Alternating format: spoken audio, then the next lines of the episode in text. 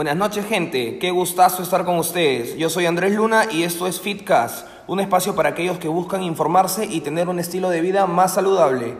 Hoy vamos a hablar sobre los mitos que existen acerca de las proteínas, pero principalmente en qué son y cómo aprovecharlas en tu día a día. Recuerda siempre consultar a tu nutricionista porque no todos los cuerpos son iguales y por ende no necesitamos lo mismo.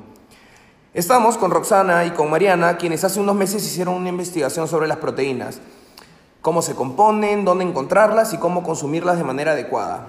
Buenas noches chicas, ¿cómo están? Bienvenidas a Fitcast, es un placer que estén con nosotros. Hola Andrés, es un gusto estar aquí. ¿Cómo estás, Andrés? Bueno chicas, antes que nada, eh, me gustaría preguntarles qué son las proteínas y por qué es importante que las personas las consuman. Bueno, o sea, es un poco complejo de explicar a profundidad qué son, pero a grandes rasgos, las proteínas son cadenas de aminoácidos y hay miles de estos.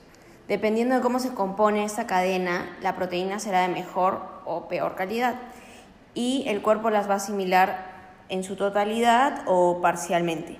Son importantes porque, a diferencia de una grasa, por ejemplo, la proteína no se almacena en nuestro cuerpo y debemos reponerla siempre o muy constantemente para mantener una masa muscular que nos soporte y un sistema inmune saludable. Eh, Entonces me, me queda claro que son importantísimas, pero Roxana, ¿en qué alimentos las encontramos y cómo sabemos que son de calidad? Porque Mariana nos acaba de mencionar eh, la calidad cuando hablaba de los aminoácidos. Bueno, en líneas generales hay proteínas animales, como, como las de la carne, el huevo y la leche, o las vegetales, como las de la soya. La calidad de la proteína en sí se ve en su cadena de aminoácidos o aminograma. Mientras más parecida sea la proteína del alimento a la que está almacenada en nuestros músculos, es de mejor calidad.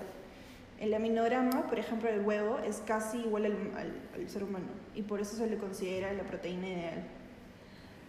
Oh, y Mariana, los suplementos deportivos, que son llamados también proteínas industrializadas, ¿son buenas? ¿Por qué la gente las consume tanto? ¿Son recomendables? Las proteínas industrializadas o batidos que vemos que la gente en los gimnasios consume son suplementos alimenticios y como tal debemos tener mucho cuidado con, con ellos porque si no se consumen en las dosis que cada cuerpo necesita pueden causar otros efectos en nuestra salud. Eh, hay un mito súper común y es que los batidos de proteína engordan, pero si se da un aumento de peso después de consumirlo, por lo general se debe a excesos en la dieta, ya que un batido reemplaza una comida, pero no solo por tomarlos uno puede subir de peso. Entonces, entiendo por lo que mencionaste eh, de, acerca de las dosis, que no todos los cuerpos necesitan lo mismo. Sí, como, como ya mencionamos, es importante ir al nutricionista o a un especialista que nos recomiende cuál es la dosis que necesitas, ya sea en proteínas industriales o en las naturales, porque así como es un montón de carne, no, eso no necesariamente es bueno. Además, cada cuerpo es diferente y tenemos objetivos diferentes que lograr, ya sea bajar de peso o subir. Bueno, y si alguien que no se ejercita diariamente las consume, po- ¿podría, ¿podría hacer esto o, o- o no, no es recomendable? ¿Debería? ¿No debería? Definitivamente no es recomendable, sobre todo con los suplementos alimenticios. Debemos conocer, o sea, debemos conocer bien nuestro cuerpo y nuestro metabolismo porque todos procesamos de diferente forma el- el- la comida. Y nunca está de más eh, consultar a un nutricionista. Bueno chicos, tenemos tres preguntas que hemos seleccionado del Instagram y esperamos eh, transmitírselas para que ustedes resuelvan las dudas de alguna de las personas que nos han escrito. Eh, nos dice Santiago Rosado si podríamos obviar eh, las proteínas y, perdón, los carbohidratos y reemplazarlas por más proteínas.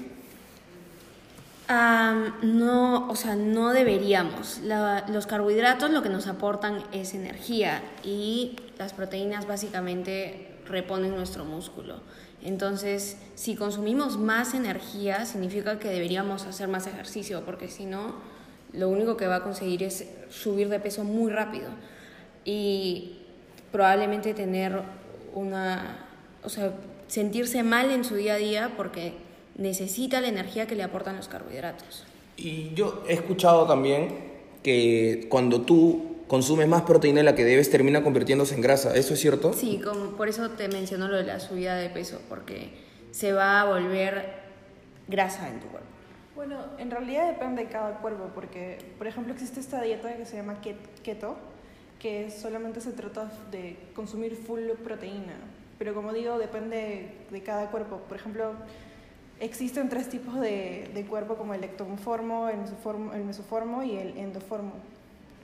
Entonces, dependiendo de, de, ese tipo de cuerpos, es que la, ese tipo de dietas que sí puede ser avalible para ellos.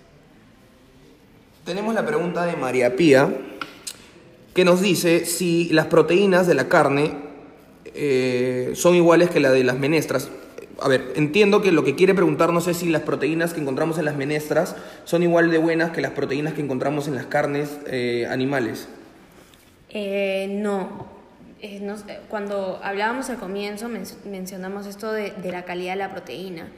Lo que pasa es que estos aminogramas como se componen de diferentes aminoácidos, nosotros necesitamos algunos en específico, no todos.